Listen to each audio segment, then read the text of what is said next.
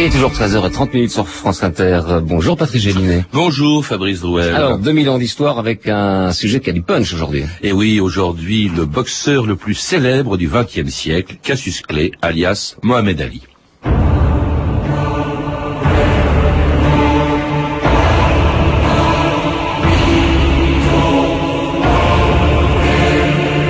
Je vole comme un papillon, je pique comme une abeille. Devise de Mohamed Ali.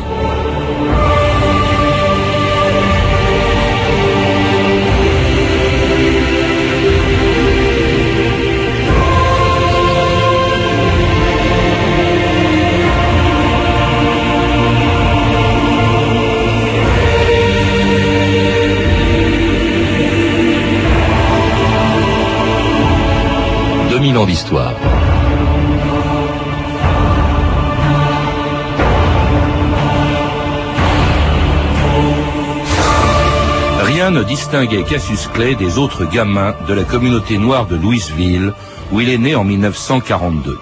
Élève médiocre et bagarreur du Nazareth College, il avait appris un jour qu'il portait le nom d'un général abolitionniste de l'armée des États-Unis, Cassius Marcellus Clay, qui, au XIXe siècle, avait défrayé la chronique du Kentucky en affranchissant ses esclaves. Mais personne ne pouvait imaginer que sous le nom de Muhammad Ali, Cassius Clay deviendrait un jour beaucoup plus célèbre que son homonyme du XIXe siècle. Un poids lourd dont le style incomparable et le tempérament allaient si profondément marquer l'histoire qu'aujourd'hui encore son nom est plus connu que celui de tous ceux qui l'ont précédé ou succédé au sommet de la hiérarchie de la boxe. C'est le numéro un du Noblard et peut-être le meilleur boxeur de tous les temps. Le match de Las Vegas qui l'opposa à Floyd Patterson, Clay est ici en pilote clair, mit une nouvelle fois en évidence l'agilité incroyable chez un tel poids lourd de ses jambes et la précision de son punch. On se demande qui pourrait à l'heure actuelle triompher de cette masse de muscles mobiles et redoutables. Patterson, malgré son courage, ne put à aucun moment faire figure de véritable challenger. Cassius Clay est devenu trop fort pour disputer un combat digne de ce nom. I'm the king of the ring. I'm the biggest thing in history. Are to dance? Float like a butterfly, sting like a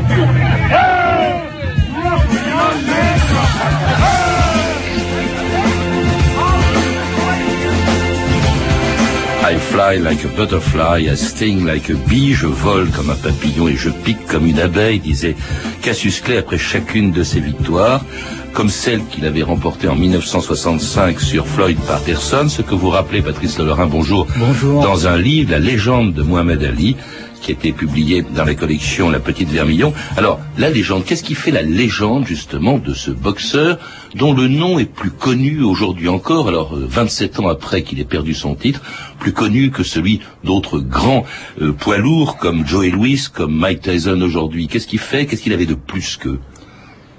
Il a d'abord pardon, laissé une impression prodigieuse euh, dans la première partie de sa carrière, mais c'est certainement euh, bon à partir de ça, mais sa personnalité hors du commun qui fait qui fait qu'on le retient aujourd'hui. Bon, c'est quelqu'un qui avait un sens aigu de la publicité, de l'autopromotion, et puis aussi qui a su grandir, devenir très humain, très, qui est toujours resté très digne, même dans l'adversité, même dans la maladie et qui a, par ses prises de position, euh, a, su inscrire son destin dans l'histoire. Je vous dirais que tous les boxeurs ont un destin, euh, une, vie, une vie romanesque, et que lui, ça serait plutôt un roman historique. Il a su s'élever, élever, s'élever, élever son personnage. Euh, au rang de figure, figure de, de, son temps, figure de son époque. Alors une légende entretenue très tôt, vous rappelez Patrice Lorrain par exemple que on dit que, ça fait partie de la légende, quand il avait un an, il avait cassé deux incisives de sa mère en lui donnant involontairement un coup de poing. On évoque aussi le fait qu'il découvre la boxe un peu par hasard. Hein. Il y a un vol de vélo et il va se plaindre auprès d'un policier qui va le prendre sous son aile. Oui, le, fameux Joe Martin, qui est aussi entraîneur, qui lui dit apprends d'abord à te battre avant de vouloir casser la gueule à tout le monde. Il revient dans la salle, il se fait virer tellement il est insupportable, vantard, mais il voit Joe Martin à la télé, et ça, la télé quand même, euh, télé, publicité, ça lui plaît, parce que Joe Martin présentait les, les, champions de demain.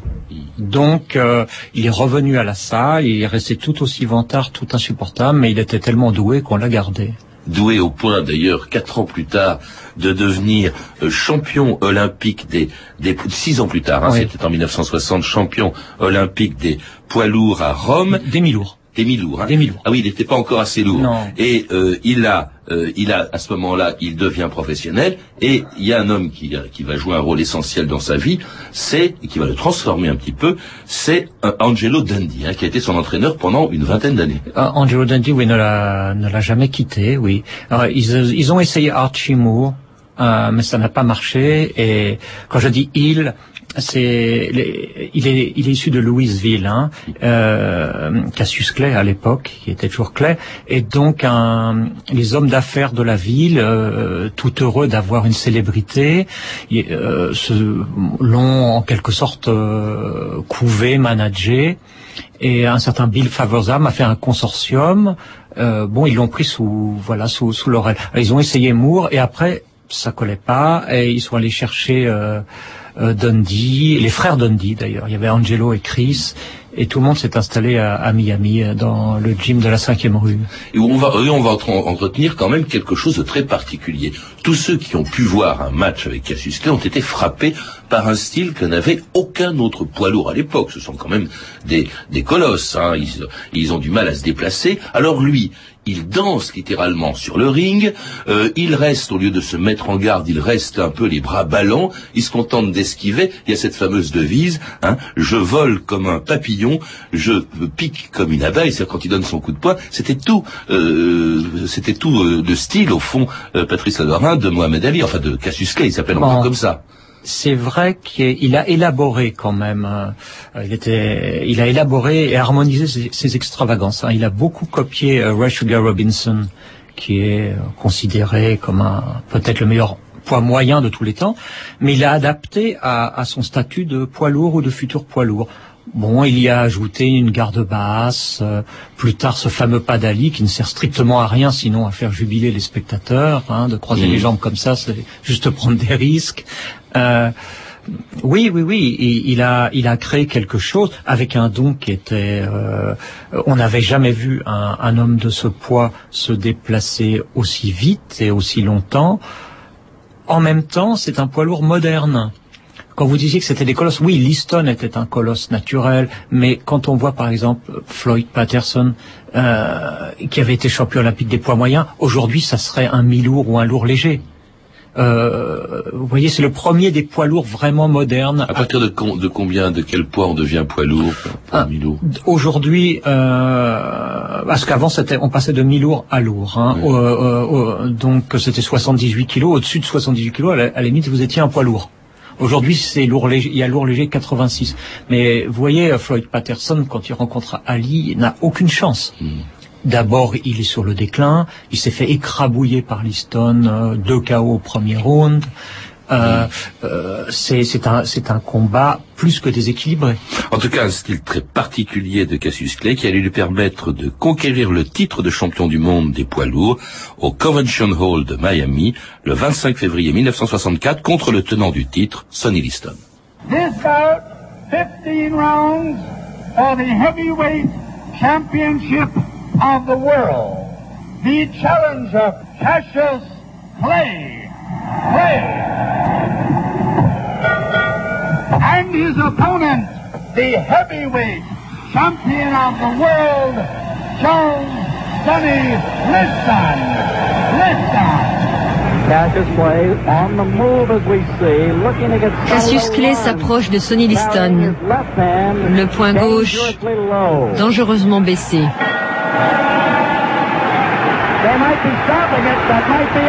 Je crois que c'est la fin, mesdames et messieurs. Cassius Clay, venez ici. Je suis le champion du monde. J'ai battu Sonny Liston et je n'ai que 22 ans. Je suis le plus grand. J'ai secoué le monde.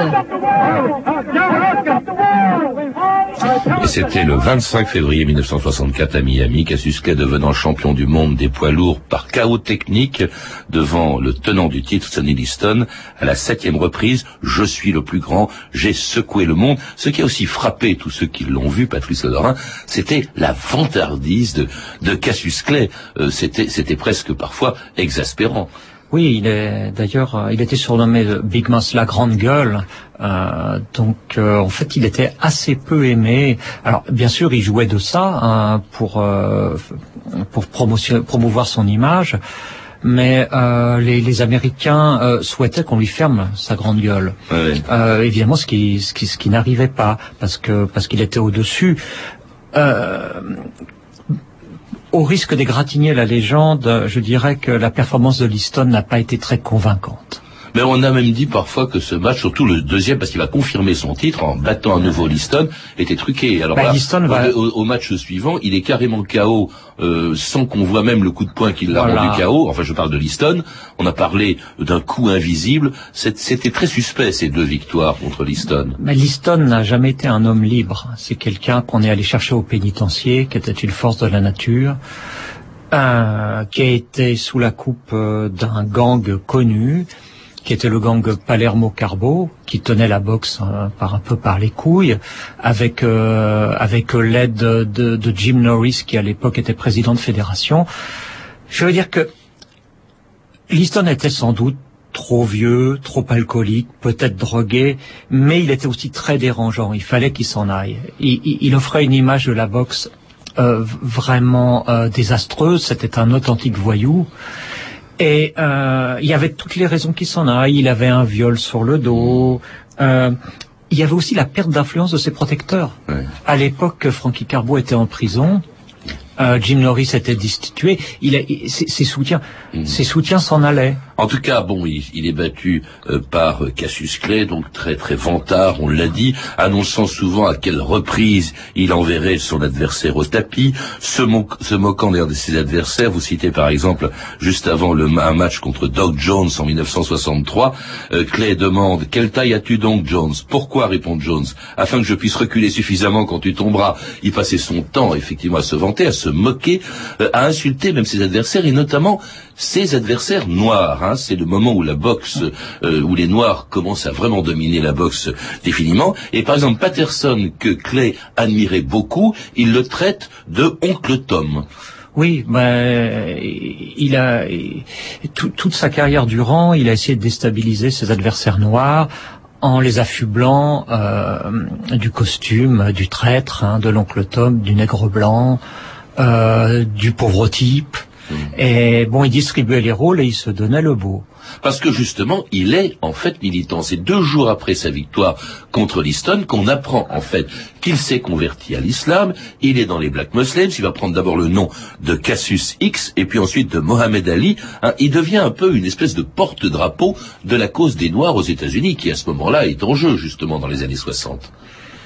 Patrice Lorrain. C'est, en tout cas, c'est un grand choc. Euh, champion du monde poids lourd à l'époque, c'est une personne extrêmement célèbre aux États-Unis. Euh, d'annoncer, c'est pas uniquement musulman parce qu'il est black muslim, mais les black muslims, euh, c'est quand même une secte qui a pas très très bonne réputation, font beaucoup de prosélytisme en prison. Hein, et c'est d'ailleurs euh, Malcolm X qui va débaucher euh, le jeune Cassius Clay par l'intermédiaire de son frère Rudolph d'ailleurs. Et Malcolm X lui-même avait été converti en prison puisque euh, Malcolm X, comme vous, vous le savez, était un souteneur.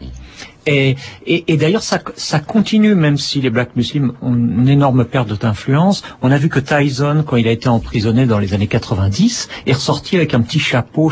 Donc, et puis bon, comme rien ne dure avec Tyson, il n'est pas resté musulman. Mais, si vous voulez, les Black Muslims avaient une réputation épouvantable. En tout cas, Clay est devenu Mohamed Ali, ça scandalise évidemment toute une partie de l'Amérique, surtout lorsqu'en 1967, il s'oppose à la guerre du Vietnam, qu'il refuse de faire, ce qui lui fera perdre sa licence de boxeur et son titre de champion du monde, France Inter, le 1er mai 1967. Cassius Clay, alias Mohamed Ali, avait reçu il y a quelques mois l'ordre d'accomplir ses obligations militaires. Objecteur de conscience et prêtre musulman, le champion du monde des poids lourds demandait par l'intermédiaire de ses avocats l'annulation de son appel sous les drapeaux. Le vendredi 28 avril, donc, Cassius Clay se présentait au centre de recrutement de Houston. Clay passait tous les tests moraux, intellectuels et physiques qui le déclaraient apte à servir. Mais il refusait alors de prêter serment et ainsi de revêtir l'uniforme de l'armée américaine. C'est alors qu'avant même qu'un jugement soit rendu, plusieurs fédérations et organismes de boxe décidaient de déchoir Cassius Clay de son titre de champion du monde, toute catégorie. Ainsi, l'extraordinaire boxeur, invaincu depuis qu'il a commencé à escalader les cordes d'un ring, le vainqueur de neuf championnats du monde, était mis à l'index de l'histoire de la boxe.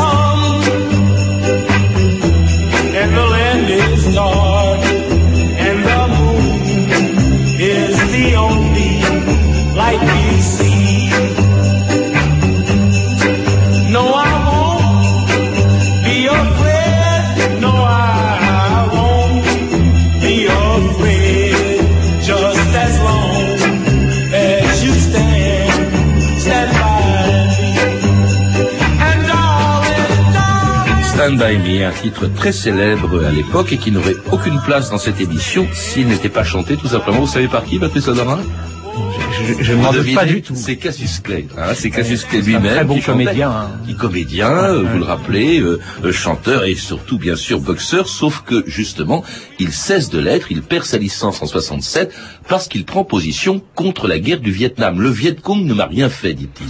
Oui, il, balance ça. Il dit moi je n'ai je n'ai pas de problème avec le Viet Cong. Et c'est une phrase très très forte parce que il assimile euh, la couleur, hein, la couleur jaune et la couleur noire. Euh, il la réunit dans le clan des opprimés. Et, et, et c'est vrai que Bon, on est en 67, en 64, c'est débutent les bombardements, les bombardements massifs sur le Vietnam. On est au cœur de la guerre du Vietnam. L'opinion américaine n'est pas encore retournée, mais ça va se faire dans les mois qui viennent, pendant sa suspension. Oui. Euh, 68 Mexico, les athlètes, euh, les athlètes Tommy Smith, John Carlos et Bob Beamon qui lèvent leurs poings gantés vers le ciel, l'émergence des Black Panthers. Donc euh, c'est vrai que là, il, il, est complètement dans son époque et, euh, et pendant les pendant sa suspension, l'opinion se retourne et il va devenir vraiment populaire. Une suspension de trois ans. Hein, trois ans, trois ans et demi. Oui, il... athlétiquement, c'est un désastre ouais. parce que on l'a interrompu à, 20, à 27 ans, 26 ans. C'est l'âge d'or d'un poids lourd. Hein. Donc, euh, c'est oui. Jusqu'à ce que le retournement de l'opinion, justement, fait que voilà. relève cette suspension, on lui rend sa licence, et, et puis alors, euh, il essaye de redevenir champion du monde contre le tenant du titre en 1971, Joe Frazier. France Inter Thierry Roland, le 9 mars 1971, commentant ce qu'on a appelé le match du siècle. C'est vraiment un match digne de tous les superlatifs que nous avons vécus hier soir à New York. Sans doute le plus beau des championnats du monde poids lourd de l'histoire. En battant Muhammad Ali, Cassius Clay le styliste, au point à l'unanimité des trois juges, Joe Frazier, le battant, est resté à la fois champion du monde des poids lourds et invaincu. Devant le Joe Frazier d'hier soir, véritable force de la nature, peu de boxeurs, aucun boxeur peut-être ne serait resté debout. Pourtant, Ali, bien que battu et nettement battu, a réussi à terminer le match à la verticale et contre un tel bûcheron du ring, sans arrêt sur l'homme et dont la puissance des coups est inouïe. C'est là un très grand exploit. Un terrible crochet du gauche qui a fait que Clay est allé au tapis, Clay qui n'en peut plus, qui n'a pratiquement plus de garde et qui encaisse encore une série qui s'accroche. Clay est véritablement KO debout. Clay ne sera pas champion du monde. Le comeback qu'il voulait faire, il n'a pas pu le faire. Deux secondes, une seconde, c'est la fin. Le championnat du monde est terminé. Eight, six, one even for Frazier. C'est la première fois, Patrice Laurent, en 11 ans de carrière, que, que Clay était, enfin Clay, Mohamed ouais, Ali. Oui, parce que Thierry battu. Roland l'appelle Clay. Hein, oui, il l'appelle encore Ça, ça n'aurait pas plu. Oui, hein. oui. Enfin, au début, on a entendu Mohamed Ouais, Ali. Bon, enfin, bref, Mohamed Mm. Ali ou Clay est battu. C'est la première fois, mais Thierry Roland insiste sur une chose sur laquelle vous insistez vous-même, il ne tombe pas. Il est battu au 15e round, au point. Il a, il n'est pas tombé alors qu'il a Non, reçu des coups. c'est ici. Il y, a, il y a un knockdown. Il se prend le crochet gauche, euh, le célèbre crochet gauche de, de Frazier. Il, mais il, il, il se redresse, il tient jusqu'au bout avec sa mâchoire cassée. Euh, c'est vrai que Mohamed Ali ou Clay est, est absolument célèbre pour ses esquives, pour sa vitesse, mais il n'est pas de champion. Euh, vous savez, Jacques Anquetil disait, le champion c'est celui qui sait souffrir plus que les autres. Et Mohamed Ali, ça ne se voyait pas toujours parce qu'il ne marquait pas ce qui a été son drame aussi. Sauf qu'on lui pétait la mâchoire comme là ou comme l'a fait Norton, on ne voyait pas les coups. Mais euh, il en prenait bien sûr et euh, et, il a, c'était un, homme d'un très très grand courage, une fermeté qu'on retrouve dans sa vie, dans sa vie sociale. C'est-à-dire que quand il prend une décision, la décision, par exemple, de dire je ne, je ne, son refus d'incorporation, euh, après, on lui a proposé de. Ça lui coûté très cher. Ça, lui, ça, ça, très cher. On lui a proposé, bien sûr, des arrangements, de, de, de, de se dédier à moitié. Et là, c'est un homme qui est quand même très très ferme, sans compromis. Euh, donc voilà, c'est bien sûr que c'est un. c'est le, il n'y a, il n'y a pas de champion qui ne sache se surpasser. Il n'y a pas que l'aisance, il n'y a pas que la facilité. Alors justement, donc battu par Fraser euh, en 1971, il sera battu également euh, par euh, un autre champion du monde, Norton, hein, qui Norton n'est pas champion du monde, mais, il, est, il, est il est de l'écurie de, de, Joe Fraser et Joey qui détestait Ali. Il détestait Ali parce que le costume d'Oncle Tom, ça, il trouvait ça odieux il se sentait pas plus oncle Tom qu'un autre, il faisait son boulot et il n'a quasiment jamais pardonné à Ali cette distribution des rôles iniques. Et Norton euh, recasse la mâchoire d'Ali et Ali et Ali tient tient euh, également, il termine là vraiment défiguré. Alors c'est là qu'intervient un homme très important à la fin de la carrière de Ali, c'est Don King. Hein. Quel était son rôle? Don King, c'est c'est un voyou, hein. Euh, c'est un bandit. C'est quelqu'un qui a tué un type à, à point nu, hein, qui faisait 60 kilos de moins, de, moins que lui, donc euh, c'est pas sympathique. Et qui veut rentrer dans le boxing business. Alors il a deux boxeurs sous contrat, c'est euh, Merritt et Ernie Shavers, qui était un bon quand même.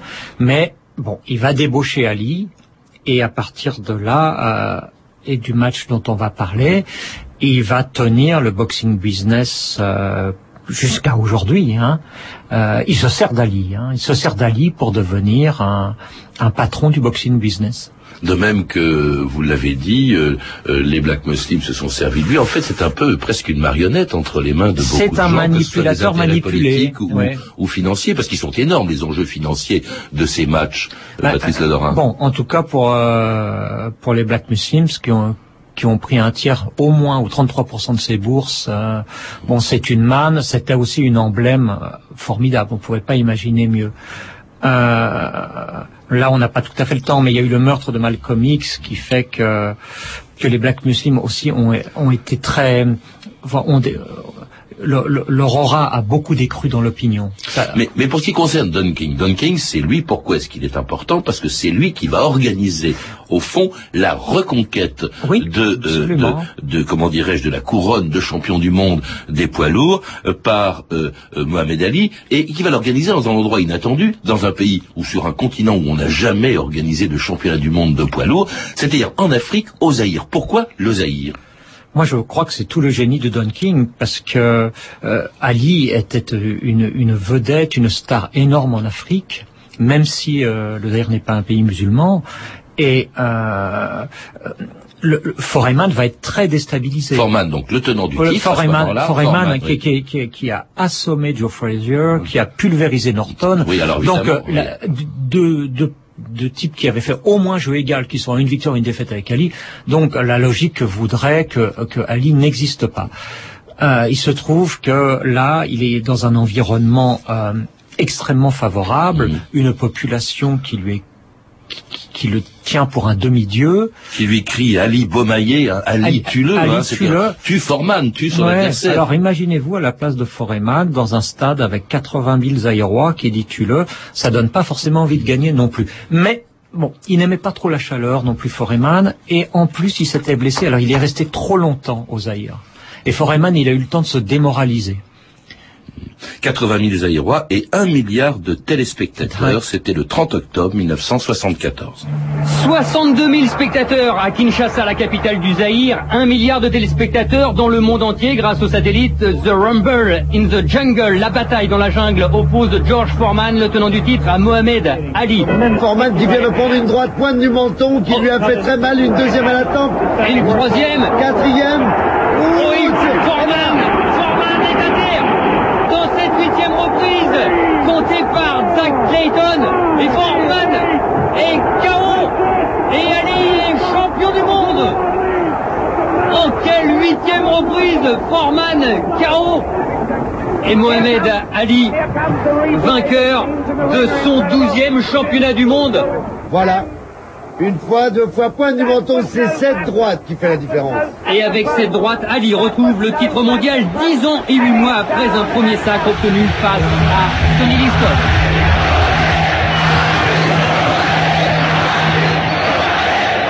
Ali Bomaye, Ali Tuleux, c'était donc la victoire de Mohamed Ali contre tous les pronostics hein, sur Foreman. Donc il reconquiert son titre. Il va même le garder encore pendant six ans jusqu'en 1980.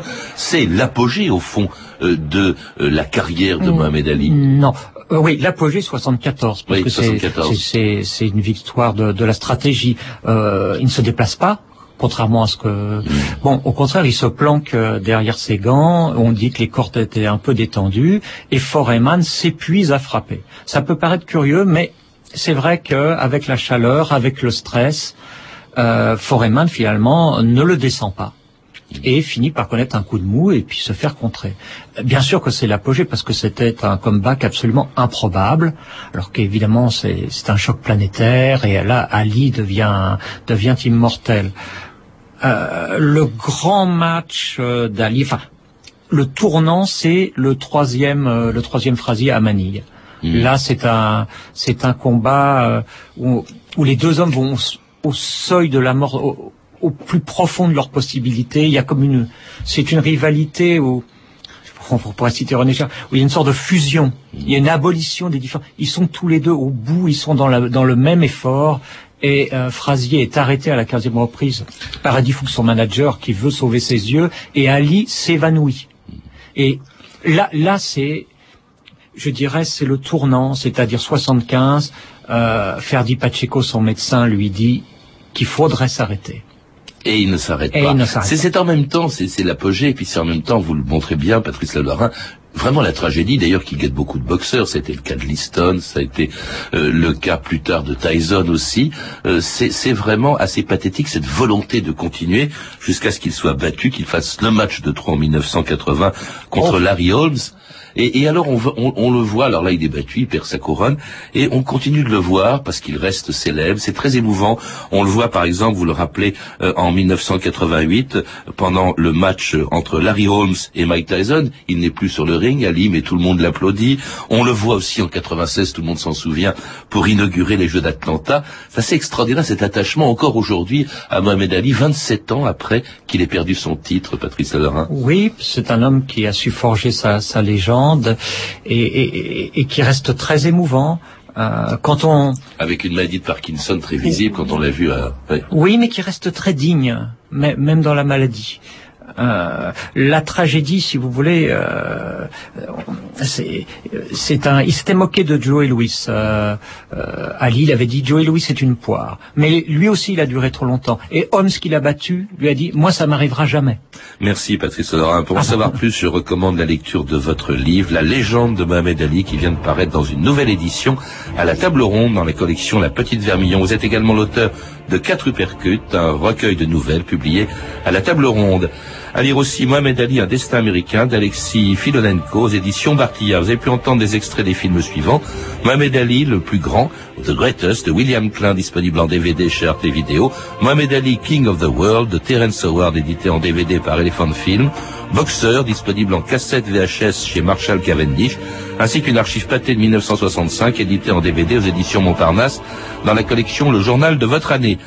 Euh, vous pouvez retrouver ces références par téléphone au 32 30, 34 centimes la minute ou sur le site franceinter.com. C'était 2000 ans d'histoire. Merci à Aurélie Fortin, Christophe Papon, Clarisse Le Gardien, Emmanuel Fournier et Claire Destacan et à notre réalisatrice Anne Comilac.